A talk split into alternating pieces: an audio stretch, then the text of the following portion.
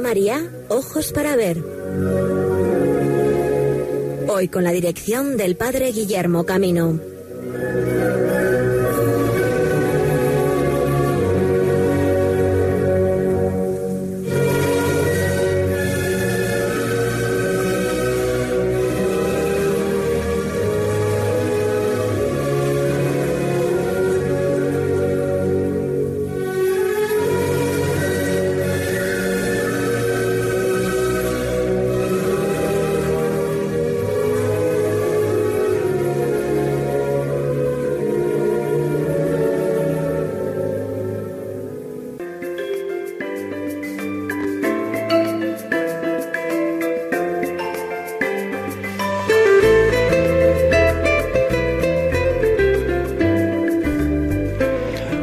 Días amigos y amigas de Radio María, bienvenidos a esta nueva edición de Ojos para Ver. Un saludo desde Valladolid, desde nuestro estudio de grabación y quien nos dirige hoy este programa, el Padre Guillermo Camino. Un saludo para todos los oyentes de Radio María y bienvenidos a esta nueva edición, donde hoy, de un modo especial, en este día 10 de noviembre, en la memoria de San León Magno, os invito a acercarnos al lugar de cultura, de reflexión y de arte cristiano, la ciudad de Salamanca.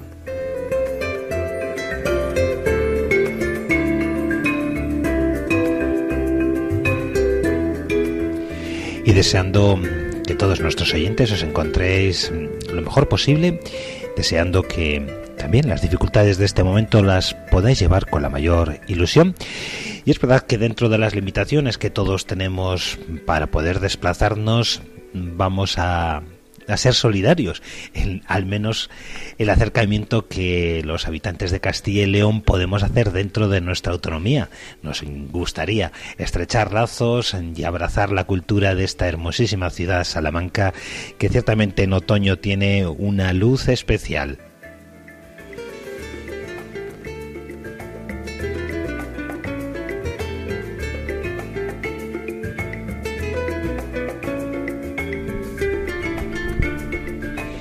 Y nuestro programa, pues bien puede tener el formato de qué poder visitar en Salamanca con ojos nuevos a una ciudad que seguramente es muy conocida para bastantes de vosotros.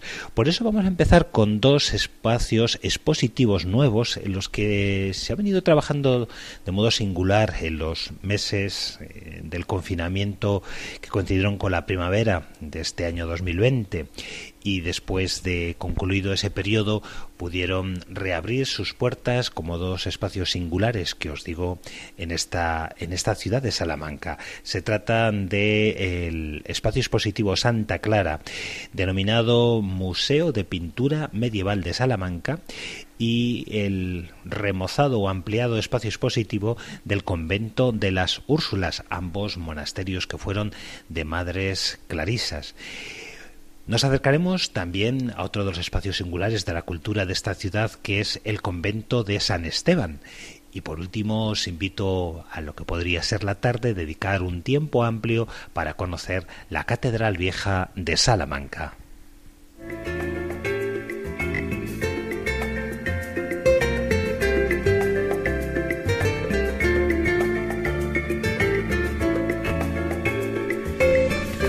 Y por supuesto, Salamanca nos dará una oportunidad maravillosa para poder conocer la gastronomía de esta ciudad, catar los vinos de esta comunidad autónoma, aprovechar de la alegría de sus calles y de la diversidad de sus gentes, fotografiarnos en esta que puede ser una de las ciudades más fotogénicas y sin duda una de las más hermosas que configuran eh, una de las principales ciudades patrimoniales, las ciudades patrimonio de la humanidad de nuestro país, junto a las cercanas en Castilla y León, Ávila y Segovia. Y bien, amigos, vamos a comenzar nuestro recorrido expositivo por el espacio mm, denominado Museo de Pintura Medieval, el antiguo convento de Santa Clara.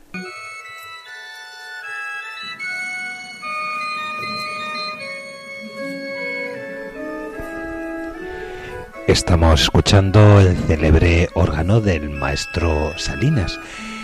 interpretando música del siglo XVII. Nos sirve para adentrarnos en el corazón de la ciudad de Salamanca y para quienes la conocéis, acercarnos por la parte posterior del convento de San Esteban hacia la izquierda, pasado el, el colegio de Calatrava, encontramos el conjunto conventual de Santa Clara, una de las primeras fundaciones de la orden en nuestra península. Hasta el pasado año 2019, exactamente hasta el 7 de diciembre, de modo ininterrumpido, las hermanas de esta comunidad han desarrollado su misión de contemplación y de expansión del carisma clariano y franciscano. En la actualidad lo hacen asociadas a otra comunidad de la ciudad, el convento de Corpus Christi, y las dependencias de su monasterio han pasado a ser un espacio que progresivamente completará la musealización del mismo, pero que en este momento y desde el pasado día 17 de julio nos ofrece en varios de los ámbitos, por una parte los que ya se podían visitar, parte del coro bajo y la iglesia, ampliado en este momento a la parte superior de las cubiertas de la falsa bóveda, al torreón y como comentaremos a parte de lo que antiguamente era la clausura, para poder conocer uno de los conjuntos de pintura mural medieval más interesante, tanto por la diversidad de técnicas, de temas, por el modo como los maestros se sucedieron en la decoración amplísima de los muros del el coro bajo.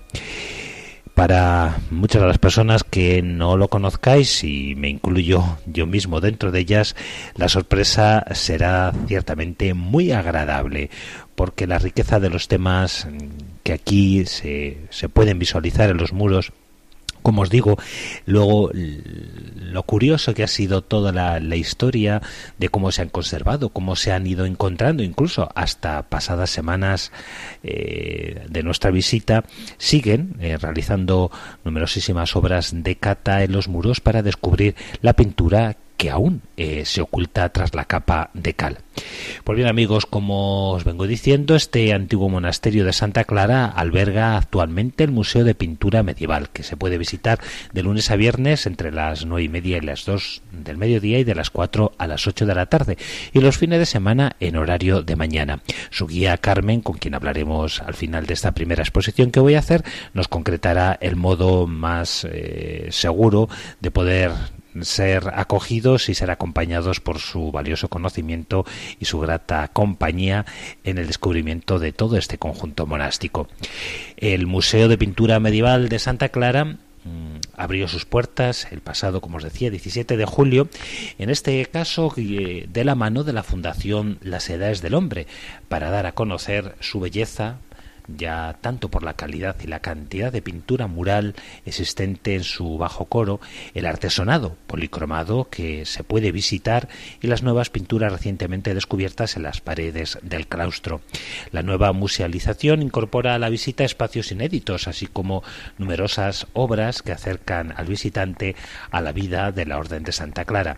Por todo ello, este museo se ha convertido en este pasado verano cultural y en este actual eh, otoño cultural uno de los grandes éxitos del patrimonio de Castilla y León tras el pasado confinamiento de la primavera. El Museo de Santa Clara lo era para muchos un desconocido y en este momento está siendo uno de los elementos muy valorados por las personas que se acercan a la ciudad de Salamanca. En ellas eh, podemos describir una mm, interesantísima colección de pintura medieval, una de las más mm, interesantes y en tamaño de las más extensas que posee la comunidad de Castilla y León. Es verdad que no ha sido un museo muy conocido, aunque ya fueron a finales del pasado siglo XX cuando la Junta de Castilla y León en un convenio con las madres clarisas permitió visibilizar parte de lo que actualmente podemos ver. Trabajo de recuperación llevado a cabo por las edades eh, durante la última fase del confinamiento ha puesto al descubierto dos nuevos paños de pinturas murales del siglo XVI que pueden contemplarse en el claustro del convento. Y se trata de El milagro de la palmera, esa secuencia que nos narra los evangelios apócrifos de cómo en un momento de la huida a Egipto cuando el niño y su madre tenían sed una palmera se dobló, dobló sus ramas para que pudieran acceder a coger eh, los dátiles y así refrescarse. También podemos ver una interesantísima Magdalena penitente. El convento de Santa Clara fue el hogar de la comunidad de clarisas desde 1238 hasta el pasado mes de diciembre de 2019, cuando las religiosas eh, abandonaron este lugar para continuar su labor fundamentalmente en el convento de Corpus Christi. Y se trata uno de los lugares más emblemáticos de la ciudad de Salamanca, tanto por su bagaje espiritual, artístico y también por su eh, ubicación en el entramado social y urbanístico de la ciudad. La inauguración de este espacio expositivo fue llevado a cabo por Monseñor José María Gil Tamayo, obispo de Ávila, quien preside en estos meses eh, la Fundación Las Edades del Hombre desde el pasado mes de junio, junto a don Monseñor Don Carlos López Hernández, obispo eh, de Salamanca, y el secretario general de las Sedes del Hombre, Don Gonzalo Jiménez. El acuerdo alcanzado entre la Federación de las Hermanas de Santiago, a, las que pertenecía, a la que pertenecía eh, las hermanas de esta comunidad, y la Fundación Las Sedes del Hombre, ha permitido el desenvolvimiento de un programa de recuperación de uno de los espacios religiosos deshabitados interesantes en esta ciudad que ha facilitado el poder preservar y mantener el vivo legado y el espíritu de esta comunidad. Monseñor José María Gil Tamayo en su inauguración nos decía que estamos ante uno de los puntos nucleares en la transmisión del carisma franciscano en España, en el cual las hermanas clarisas impregnaron con su vida este lugar de espiritualidad durante casi 800 años y desde él la ciudad de Salamanca.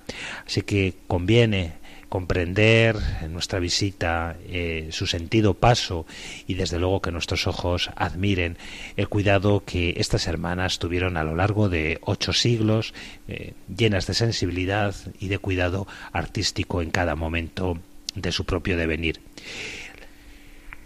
La Fundación Las Edades del Hombre, además de abrir este espacio expositivo, tiene como proyecto crear un centro de documentación digital del patrimonio religioso de Castilla y León, pues ya desde hace tres décadas la Fundación Las Edades del Hombre tiene como finalidad la conservación, investigación y la difusión del patrimonio religioso de Castilla y León, un trabajo que ha ido evolucionando según las necesidades y que se ha anunciado que este convento albergará un centro de documentación digital para el registro inventariado de los casi 400.000 bienes de arte cristiano que poseen las once diócesis de Castilla y León. El nuevo recorrido expositivo eh, por este Museo de Pintura Medieval de Santa Clara abre espacios inéditos a los visitantes, modifica la ruta existente hasta ahora del Museo Conventual y reordena y data de nuevos fondos y relatos las partes que ya estaban musealizadas. El itinerario comienza en el coro bajo, donde se encuentran las pinturas más antiguas datadas del fines del siglo XIII, junto algunas de las más modernas y a partir de este punto se desarrolla pintura mural del siglo XIV cuyas escenas representan tanto a los santos fundadores de la orden religiosa así como a numerosísimos santos y mártires a los que profesaban estas hermanas una devoción especial durante el medievo. En la estancia se ha incorporado un sistema audiovisual interactivo que permite al visitante comprender cada una de las representaciones, simbologías e iconografías que son, desde luego, de una riqueza extraordinaria. Desde el coro bajo se accede a la iglesia, una iglesia de una sola nave, en cuyo interior se encuentra uno de los retablos más destacados de el principal de los mm, maestros retablísticos del el siglo XVII, Joaquín de Churriguera. La visita continúa por el claustro del monasterio, un recinto del siglo XVII que hasta 1992 fue utilizado también como cementerio de la comunidad. En él puede recorrerse una de las pantas del mismo que conserva un valioso artesonado, altares con mesa de azulejería, tallas, tablas, óleos, un crucificado del siglo XV y unas pinturas murales recientemente descubiertas gracias al trabajo de recuperación llevado en estos últimos meses por la Fundación Las Edades del Hombre. Y bien, escuchemos a Carmen, que es la guía de este espacio expositivo, que nos refiera el porqué de la singularidad del mismo. Carmen, ¿por qué invitarías a nuestros oyentes a venir? Bueno, pues yo les invitaría a venir porque de no hacerlo se perdería una gran joya en Salamanca. Aquellas personas que lo han visitado, ya que esto está abierto como museo desde 1989, les diría que volvieran porque hay novedades. Desde que las eh, monjas se han ido, que desgraciadamente fue en diciembre, concretamente el día 7, las fueron las últimas que abandonaron este convento, pues ha pasado a gestionarlo las edades del hombre. Entonces ha realizado aquí una remodelación y al mismo tiempo durante este periodo de confinamiento se han descubierto nuevas pinturas. Por tanto, aquellos que ya lo conocían nos pueden visitar de nuevo para ver estas nuevas novedades y los que no han venido nunca pues que, no se lo pierdan porque verdaderamente merece la pena. Eh, las visitas, todas las facilidades del mundo, se abre todos los días de la semana, de lunes a viernes, mañana y tarde, y fines de semana y festivos solo por la mañana. Los horarios son por la mañana las horas en punto, 10, 11, 12, 1 y fines de semana y festivos se amplía a las 2, cerrándose el centro a las 3 y los días que son por la tarde a las medias, cuatro y media, cinco y media y seis y media. Aconsejo no elegir las últimas horas, porque la visita sería un poquito más reducida. Y nada, les esperamos aquí que cualquier rincón del convento merece la pena verlo, incluidas las vistas desde el mirador sobre la ciudad, que son incomparables. Quizá el título de, como se conoce así un poco a nivel de los medios, Museo de Pintura Medieval de Salamanca. Y es que quizá la mayor parte de las personas relaciona Salamanca con la arquitectura del siglo XVI, con toda la actividad cultural en el siglo XVII y estamos hablando de otro elemento fundamental de la cultura de esta ciudad, que es su vida medieval. ¿eh? Y en ese, en ese campo, el conjunto de pinturas murales, que, por decir media palabra sencillita, ¿qué te parece a ti como lo más significativo de todo este conjunto?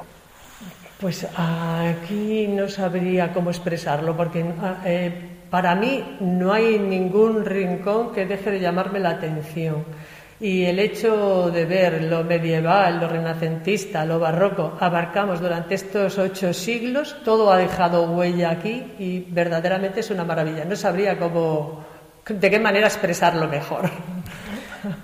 Pues nada, eh, la mejor expresión es que vengan nuestros oyentes, que te escuchen, que gocen de, tu sabiduría y del tacto que tienes en, esta transmisión y el cariño con que lo haces. Así que muchas gracias, Carmen. Gracias por habernos visitado y nada, escúchennos y visítennos. Y al ritmo de esta obra del salmantino Juan de la Encina, Dejamos Santa Clara y nos encaminamos hacia otro de los grandes espacios monásticos de la ciudad, el convento de San Esteban. Una visita equilibrada puede llevarnos muy bien la mañana, distribuyendo parte de la misma en Santa Clara, una visita que, que se extenderá no menos de una hora y poder tomar un poquito el aire y acercarnos, como os digo, al próximo monasterio convento de San Esteban. Agradecemos a la locución de Mariano Hernández que nos presenta el convento de los padres dominicos, San Esteban.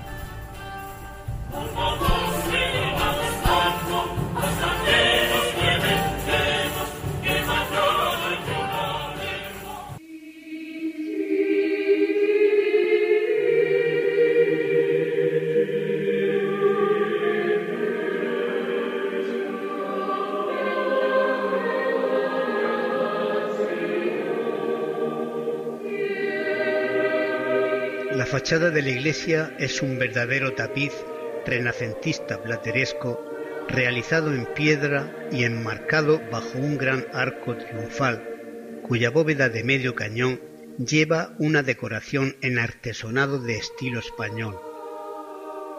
En el centro se destaca el martirio de San Esteban, titular de la iglesia, obra de Juan Antonio Ceroni de Como en 1610. Esta representación es como el núcleo central alrededor del cual convergen, sirviéndole de cortejo triunfal, estatuas de santos y beatos, en su mayoría de la orden dominicana. La parte superior de la fachada, más renacentista, separada de la inferior por unos finísimos relieves, se centra en torno a un calvario debido a la mano de Cerón. Nos encontramos ante una obra maestra en la que se combinan sin fricciones estridentes de estilo los arcos renacentistas y los doseles flamígeros del gótico con los grutescos y medallones característicos del mejor renacimiento español.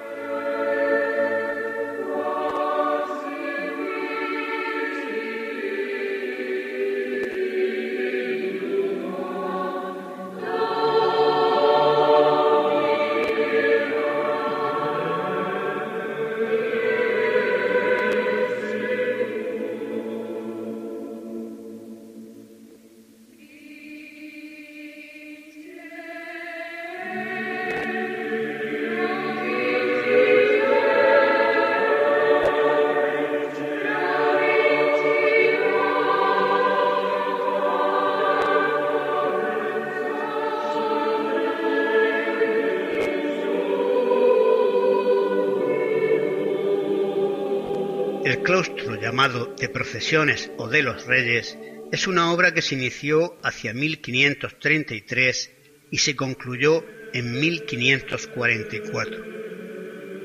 Su autor fue Fray Martín de Santiago, religioso de este convento.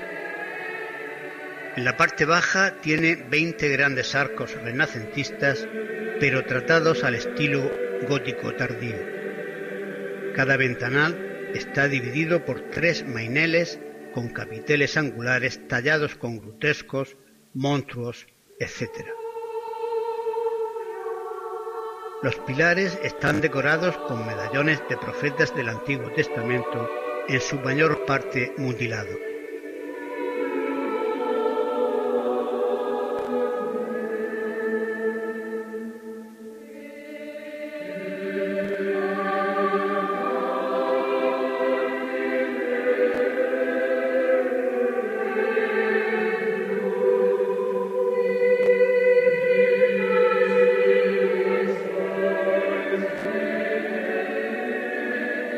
Cada ángulo hay una hornacina con representaciones de la infancia de Cristo.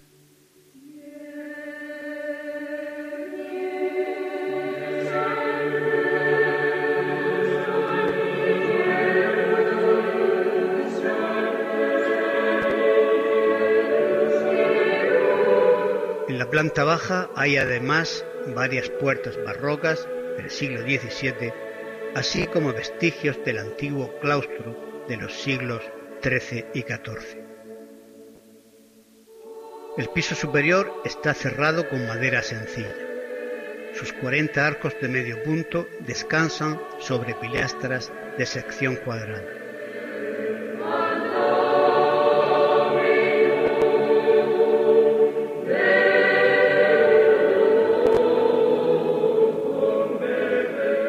Capiteles se decoran con esculturas de inspiración clásica.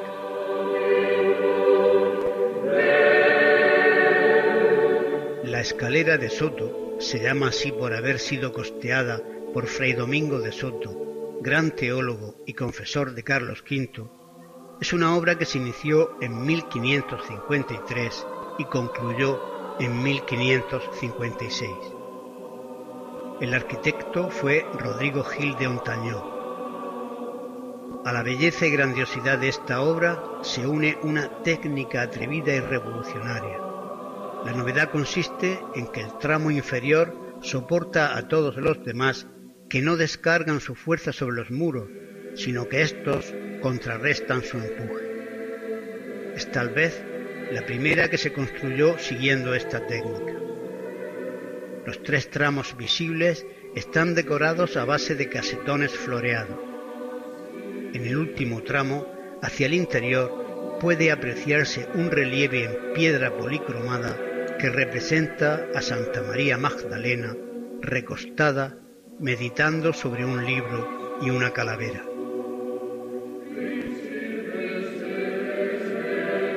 La iglesia es un monumental recinto en forma de cruz latina de una sola nave, majestuosa y muy luminosa.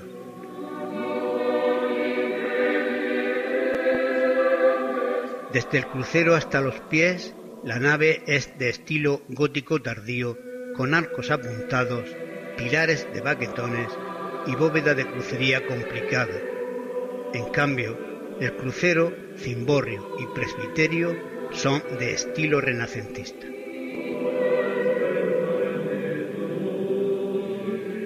Mecenas de la iglesia fue el cardenal Fray Juan Álvarez de Toledo, hijo de los segundos duques de Alba. La obra la comenzó Juan de Álava en 1524. Luego pasó a Fray Martín de Santiago, a quien sucedió Rodrigo Gil de Ontañón en 1610 se inauguró con gran solemnidad.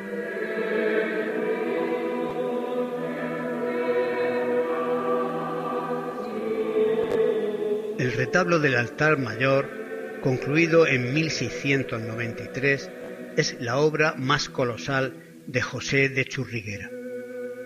Las grandiosas columnas salomónicas recubiertas de pámpanos y racimos forman un verdadero cortejo de luz dorada en torno al gran expositor central. Entre ellas hay dos estatuas, una de Santo Domingo de Guzmán y la otra de San Francisco de Asís, ambas atribuidas al autor del retablo. Como coronación de todo el conjunto, podemos apreciar el cuadro de Claudio Coello que representa el martirio de San Esteban.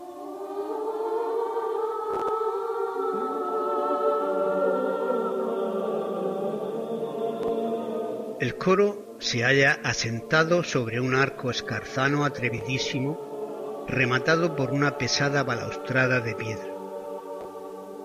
La sillería, obra de Alonso de Balbás, concluida en 1655, es de estilo clasicista. En la crestería y en las misericordias, que son las partes más decoradas, trabajó el tallista Juan de Mondravilla. A él se debe también el enorme facistol o atril que hay en medio del coro, pieza fantástica no sólo por sus dimensiones, sino también por la ejecución de la talla. Lo más interesante del coro es el gran fresco de Antonio Palomino que representa a la iglesia militante y triunfante.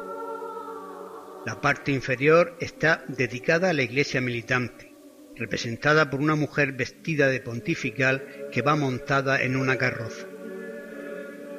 En la parte superior está representada la iglesia triunfante, presidida por la Trinidad.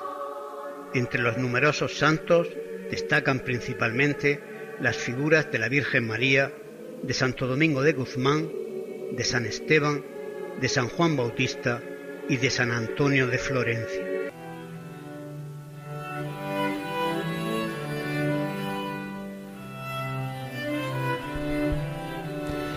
Seguimos amigos en Radio María cuando estamos a punto de alcanzar la una del mediodía en el territorio peninsular, las doce del mediodía en el territorio insular canario. Estamos recorriendo Salamanca y después de esta visita que os propongo hacer en una mañana, podríamos bien dejar un tiempo para el descanso, para saborear los ricos dulces salmantinos, probar, como no, su hornazo, pasearnos por sus calles y plazas, escuchar el ambiente de la ciudad y después de un merecido descanso, acercarnos eh, a primera hora de la tarde a la Catedral Vieja de Salamanca. Vamos a mm, seguir el recorrido expositivo que nos ha preparado, como en otras ocasiones, Antonio de Padua Díaz, y a través de estos tesoros de la cristiandad de nuestro país vamos a reconocer uno de los espacios medievales más interesantes catedralicios que se conservan en España, la Catedral Vieja de Salamanca. La Catedral Vieja está dedicada a Santa María de la Sede y fue construida a lo largo de los siglos XII y XIII. Es un templo de planta basilical con tres naves y crucero y es, digamos, lo que se llama una cruz latina. Eh, como les decía, su construcción es de factura románica, de estilo románico, en su conjunto aunque el edificio se remata, se le ponen los techos para entendernos, con unas bóvedas que ya se inician en una transición al gótico, una transición del estilo románico al estilo que inmediatamente vendrá después en toda Europa, que es el gótico. Entre los maestros que dirigieron la obra de la Catedral Vieja Salmantina, voy a nombrarles, por ejemplo, y además se, se conservan los nombres en documentos que están en el archivo de la Catedral, y se mencionan los siguientes nombres: Florín de Pituenga, Casandro Romano, Alvar García, Pedro de la Obra, Juan el Pedrero. Fíjense qué apellido o qué apodo más significativo, ¿eh? Juan el Pedrero, es decir, trabaja la piedra en la catedral. Sancho Pedro, Juan Franco o Petrus Petri. Por, evidentemente, tocarlo primero, ¿qué es lo primero que vemos en un templo? ¿En qué nos fijamos? o en un monasterio, en un gran edificio de histórico artístico, patrimonial, en la portada. Bueno, por la portada principal, aunque ha perdido parte de su valor originario del románico tras una gran reforma que sufrió en el siglo XVII, porque ya estaba muy deteriorada, en su interior, una vez traspasada la portada, si nos giramos, si nos damos la vuelta y vemos la portada desde dentro ya del templo de la nave central o principal, se conservan dos estatuas de ese porte, de ese estilo románico, que están jalonando, flanqueando el acceso y que representan la escena de la anunciación del Niño Dios. La, mm, Catedral Vieja de Salamanca conserva tesoros valiosísimos en su interior, tanto no ya como arquitectura, que por supuesto, pero también tanto en pintura como en escultura. Respecto a la planta de la iglesia, las medidas son 52 metros de larga, 9,20 metros de ancha y tiene 16,70, casi 17 metros de alta. Eso, la nave principal, las naves laterales tienen 50 por 5,50 y por 11,20 metros de altura respectivamente.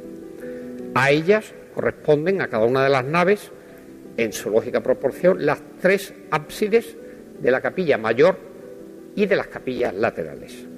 Hoy la Catedral Vieja de Salamanca. Ahora vamos a conocer un poco más las distintas naves, vamos a adentrarnos en esa catedral, vamos a pasear por ella, vamos a observar y a recrearnos y a disfrutar de tantísima riqueza arquitectónica, escultórica y pictórica, también las capillas, las pinturas murales que conserva y el cimborrio. ¿Qué es el cimborrio de una catedral o de una iglesia? El cimborrio es la torre o cuerpo saliente, generalmente de forma cuadrada u octogonal, que se levanta sobre el crucero del templo. Es decir, allí donde se unen, donde se une la nave, el, transecto, es decir, la nave principal y las naves laterales, tienen un pasillo justo antes del altar. Pues sobre el, el punto central de esa cruz, esa intersección, se remata, se cubre con un cimborrio, que es esto que les estoy contando. ¿Por qué se levanta ahí? Para iluminar el templo, el interior del templo. Con ustedes, la Catedral Vieja de Salamanca. Empiecen a disfrutarla.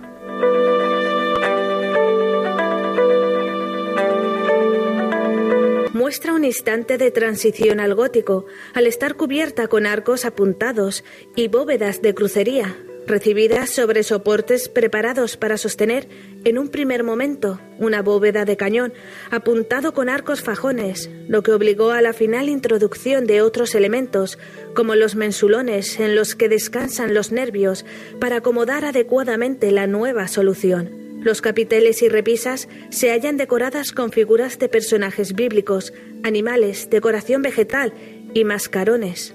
Las estatuas nervio, ubicadas sobre los mensulones de la bóveda, son ejemplos singulares que destacan en el interior de la iglesia vieja.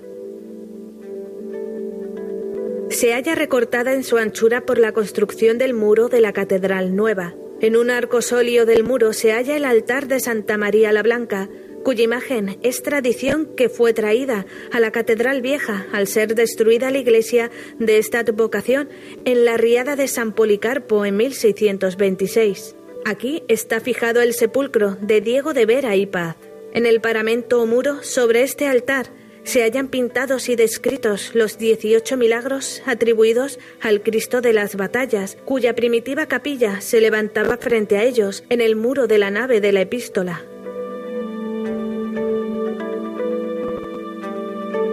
En el muro de la nave de la epístola aún se pueden rastrear los restos de la capilla del Cristo de las Batallas, donde actualmente se encuentra sepultado el obispo Maurio Rubio Repullés, presidida por una gran imagen de Cristo crucificado, notable por el material en el que ha sido realizada, pasta de maíz, y la concepción formal de su cuerpo, todo ello de autor desconocido.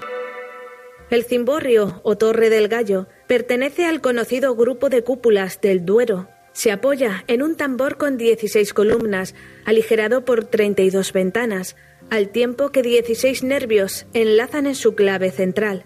Por el exterior no es posible intuir la media naranja interna al estar dotado el modelo por un sistema de doble cúpula, hemisférica al interior y de tipo conoidal al exterior. Aparece cubierta toda de escamas y está coronada por la veleta del gallo, de la que toma nombre.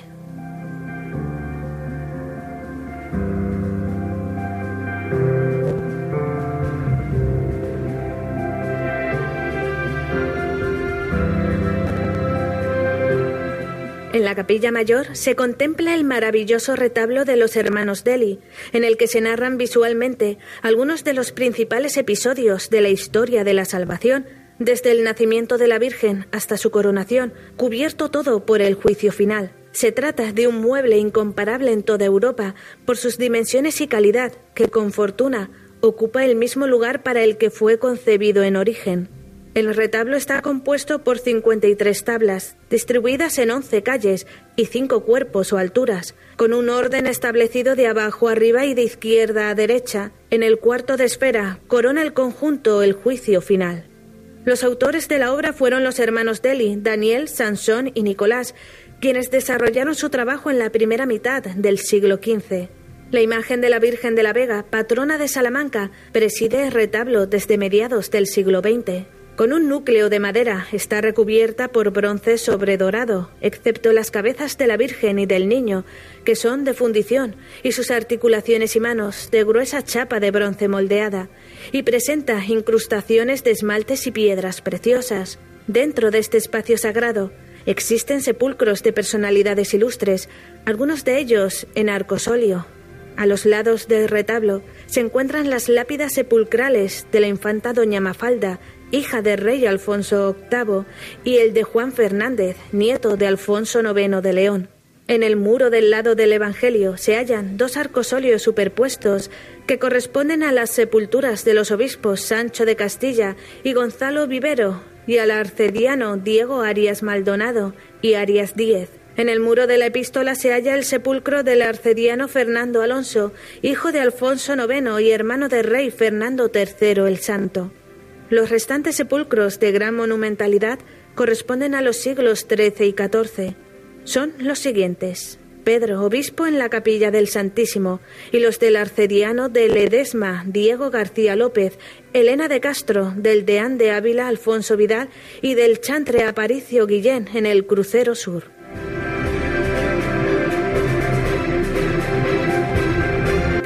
conserva un formidable conjunto de pintura mural gótica de primer orden en Europa.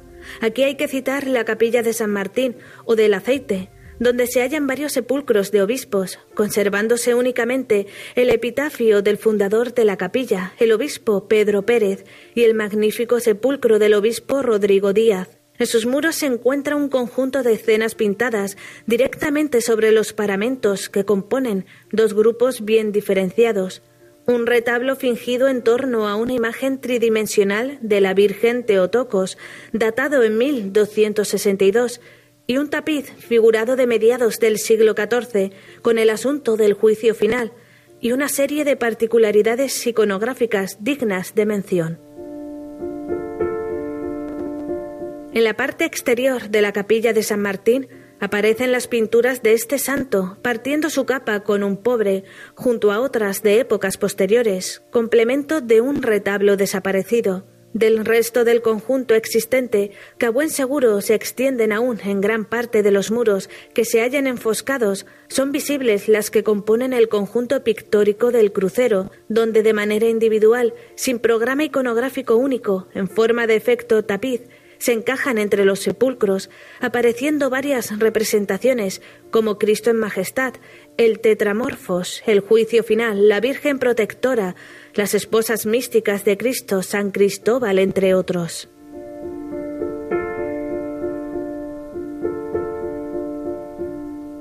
Bueno, pues una vez que hemos paseado por el interior del templo catedralicio antiguo viejo de Salamanca, Vamos ahora a conocer el conjunto que conforman el claustro, las capillas, otras capillas y las antiguas salas capitulares, las salas capitulares donde el capítulo se reunía para el trabajo diario. El capítulo es el conjunto de personas, de, clérigos que gobernaban la catedral, evidentemente. ¿no? En los monasterios es el capítulo es donde se reúne eh, todos los monjes a una determinada hora del día, por la mañana temprano, capitaneado, si se me permite la expresión, por el abad, y se organiza el trabajo y las tareas que se encomienda a cada uno de los frailes o monjes. El conjunto de claustros, capillas y antiguas salas capitulares fue sede de acontecimientos muy notables, muy importantes. Por ejemplo, aquí, en el claustro, en las capillas, en estas salas capitulares de la Catedral Virgen Salamanca, nacieron los primeros estudios los primeros estudios universitarios de España, sí, sí, tal como lo oyen. Germen de lo que más tarde sería la famosísima Universidad Salmantina, una de las primeras de Europa junto con Bolonia, París y Oxford. Y por cierto, la decana de nuestro país, la universidad más antigua que hay en España es la Universidad de Salamanca. Respecto al claustro, fue construido en el siglo XII y con posterioridad el obispo Sancho de Castilla mejora su arquitectura añadiéndole o cambiándole las techumbres originales por unas techumbres mudéjares, de las cuales aún quedan algunos restos de la madera utilizada en ese momento. Posteriormente, el terremoto de Lisboa de 1755, que además sucedió un 1 de noviembre, motivó la reconstrucción del claustro eh, por manos, o la hizo la reconstrucción Jerónimo García de Quiñones en 1785. Este lo que hizo fue darle una mayor capacidad, amplió los volúmenes del, del claustro, añadiéndole un piso superior, porque el cabildo catedralicio así se lo pidió. Es decir, antes era de un solo piso, de una sola planta el claustro, y ahora tiene dos. En esa altura, en ese segundo piso, se sitúan el archivo, la biblioteca y la contaduría, es decir, la contabilidad, para entendernos, de la catedral. Posteriormente, el obispo Cámara, ya en, el siglo pasado, en el siglo XX, fue el gran impulsor de, los, de las obras grandes, importantes, de restauración de todo el conjunto catedralicio. Y a él se debe el que se redescubrieran los restos medievales del claustro, entre otros temas muy importantes. Este obispo, el prelado Cámara, fue importantísimo en el siglo XX en la restauración y el descubrimiento de esas pinturas, como les decía, de la Catedral de Salamanca. En ese lugar, en torno a ese claustro o en ese claustro, se encuentran una serie de capillas que rodean el claustro por el este y por el sur. Por ejemplo, la capilla de San Salvador, también llamada de Talavera, es la más antigua de todo el claustro. Fue además la primera sala capitular de la catedral. Preside esa capilla un retablo, una pieza de gran valor del siglo XVI, estamos hablando de 1500 y pico, es la que preside ese retablo, está entronizada una imagen gótica de la Virgen. En ese recinto también Rodrigo Arias Maldonado, obispo, restauró en ella la liturgia del en rito hispano-mozárabe, instaurando una capilla a imagen y semejanza de la que había levantado el cardenal Cisneros en Toledo. Cardenal Cisneros, época de Isabel I de Castilla y Fernando V de Aragón, es decir, de los reyes católicos. En el centro se sitúa la sepultura que contiene los restos del fundador, de Rodrigo Arias Maldonado, junto con los de su esposa y su familia nuclear. Su nieto, por cierto, Francisco Maldonado, fue uno de los líderes comuneros de Castilla y descansa en este lugar. Debo decir a este respecto que eh, cuando hablamos de líder comunero de Castilla estamos refiriéndonos a que hubo una revuelta de las comunidades que se llamó eh, encabezada por, eh, entre otros, por Francisco Maldonado y mm, esta revuelta, esta rebelión contra el, contra el nieto de Isabel I de Castilla y Fernando V de Aragón, es decir, contra, contra el nieto de los reyes católicos, Carlos I de España y V de Alemania, fue eh, finiquitada, derrotada a manos de las fuerzas leales al emperador en la batalla de Villalar, un pueblo de Valladolid, el 23 de abril de 1521. Un detalle, se conserva en esta capilla un pendón. Un pendón es una bandera, todos lo sabemos. Pues ese pendón era el pendón de Francisco Maldonado, ese líder comunero que ajusticiaron posteriormente después de la derrota de Villalar, que actualmente por cierto se llama Villalar dos Comuneros. Bueno, pues ahora vamos a conocer las capillas de Santa Bárbara, la capilla de Santa Catalina y las salas capitulares de la Catedral Vieja de Salamanca.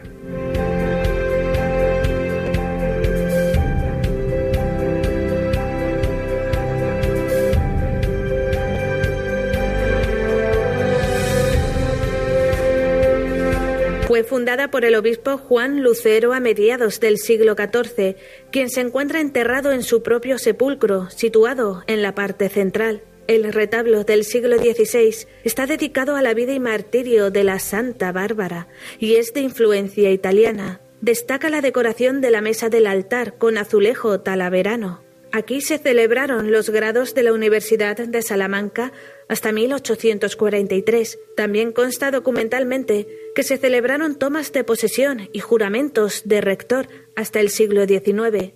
En relación con esto, debemos señalar que la escuela catedralicia fue germen para la creación de la famosa Universidad Salmantina. Mucha es la relación entre ambas instituciones a lo largo de la historia.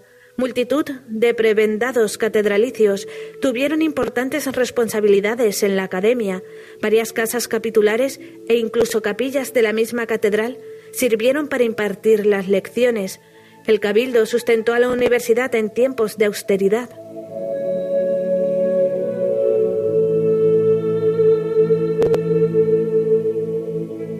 A continuación aparecen las llamadas salas capitulares por su antigua dedicación añadidas al claustro en el siglo XVI.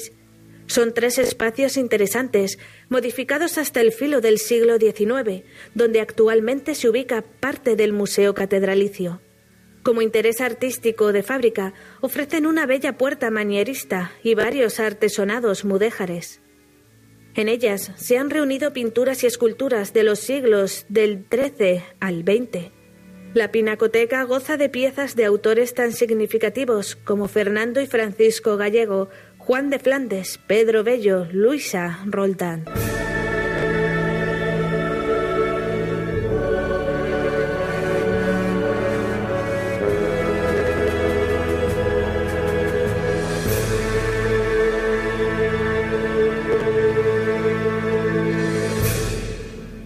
La capilla de Santa Catalina o capilla del Canto fue fundada en el siglo XII por el obispo Vidal y reformada y ampliada con dos tramos más en el XV, cubierta por bóveda de crucería a fin de instalar en ella la biblioteca capitular. Es la capilla más espaciosa de todo el claustro. En ella la institución catedralicia ha desarrollado múltiples actividades, celebración de sínodos medievales compostelanos, actos académicos de la universidad, biblioteca capitular, oposiciones a canonjías, teatro sacro y, por supuesto, infinidad de actividades de la capilla musical. Dentro de este espacio se pueden observar piezas artísticas notables, elementos utilizados en la construcción del templo y, de modo especial, el sepulcro del maestro Doyagüe, el último maestro de capilla del antiguo régimen, que alcanzó fama en la zona hispanoparlante, llegando sus obras a Hispanoamérica y Filipinas.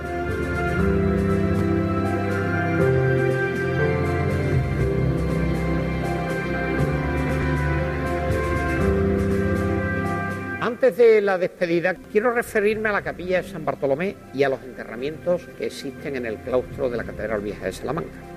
La capilla de San Bartolomé, también llamada de Anaya, es la última del claustro antiguo y es el recinto funerario del arzobispo Anaya. Es esta de Anaya una capilla que es una verdadera joya de la Catedral Vieja por las obras que atesora en su interior. Por ejemplo, entre otras destaca la obra del mausoleo del fundador del obispo Anaya, que se sitúa ese mausoleo en el centro de la capilla.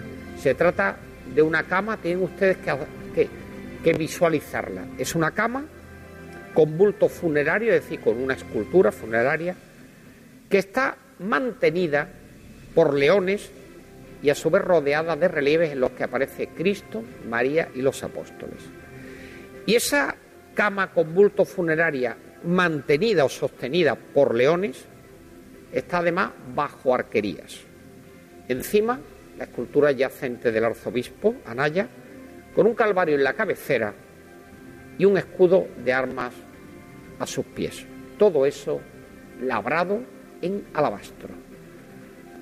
El sepulcro lo rodea una reja gótica del primer tercio del siglo XVI, es decir, entre 1500 y 1525, con ciertos toques de estilo plateresco. El plateresco es el último estilo ya mm, del Renacimiento, el, último Renacimiento, que tiene además esa reja una altísima calidad artística. La majestuosidad de esta capilla se ve rematada y culminada de manera formidable por el órgano y el retablo. Por cierto, el órgano es uno de los más antiguos de todo el continente europeo. Y respecto a los enterramientos en el claustro, que también eh, les comentaba que íbamos a hablar un poquito de ellos, por ejemplo, como elementos destacables en el claustro se encuentran el epitafio de Randulfo, un maestro inglés que con su hermano Ricardo residieron durante una temporada en la catedral en pleno siglo XII, los sepulcros del canónigo Pedro Serique, del arcediano Diego Rodríguez, de Gutiérrez de Castro, por cierto, este último con esculturas de Juan de Juni, este sepulcro, también varias pinturas del siglo XIV, unos capiteles hermosísimos vegetales, que además vienen del claustro primitivo y aquí se han reutilizado y una estatua gótica de Santa María de formato mayor del natural realizada en piedra poli. Desde los inicios constructivos se debió edificar un primer bastión defensivo en la Torre Sur. Ya a principios del siglo XIII queda configurado el templo con un acentuado carácter de fortaleza almenada, que se acompañan con trabajos de levantamiento definitivo de sus dos torres, una al sur, la mocha, que junto con la sala sobre la portada ofrecen defensa, y otra al costado norte, como torre de campanas, con funciones también de vigilancia. La primera torre, llamada la mocha, quedará compuesta por las distintas estancias interiores que hemos conservado transformadas y hoy se conocen como la sala de la mazmorra y la estancia del carcelero, una escalera de tramos rectos y andén de la torre. La torre de las campanas, de planta cuadrada como su hermana, es compartida por ambas catedrales. Formó parte de la fachada de la vieja y después fue utilizada como elemento de la nueva, recreciéndola y elevándola a nuevas alturas. En este sentido será Rodrigo Gil el que edifica un tercer cuerpo y la recubrirá de adornos. Debido a un incendio producido en el año 1705 por la caída de un rayo, se reforma y recrece la torre en 1710. En esta obra se duplica su altura inicial, añadiéndosele un cuerpo de campanas a mayor altura, el ochavo, la media naranja y la linterna. El terremoto de Lisboa de 1755 causará importantes deterioros en la misma torre, en el cimborrio y cuerpo de la Catedral Nueva y el claustro. Baltasar de Bretón dará la solución para evitar la demolición de la torre de campanas, encinchamiento, ponerle una especie de corsé alrededor del fuste con grapas de hierro y forramiento con muros en talud hasta la altura del cuerpo de campanas. El interior está conformado por la yuxtaposición de los siguientes lugares. La capilla de San Martín, la sala de la bóveda, la sala de reloj, el patio de campanas, la cúpula, el cupulín y la veleta. Hoy sus espacios forman parte de la exposición Hieronymus, muestra conmemorativa de los 900 años de historia de la diócesis a través de un recorrido espectacular por las alturas del complejo de la catedral. Y así, amigos, concluimos el programa de este día. Gracias por vuestra presencia. Así finaliza en Radio María, Ojos para Ver. Hoy con la dirección del Padre Guillermo Camino.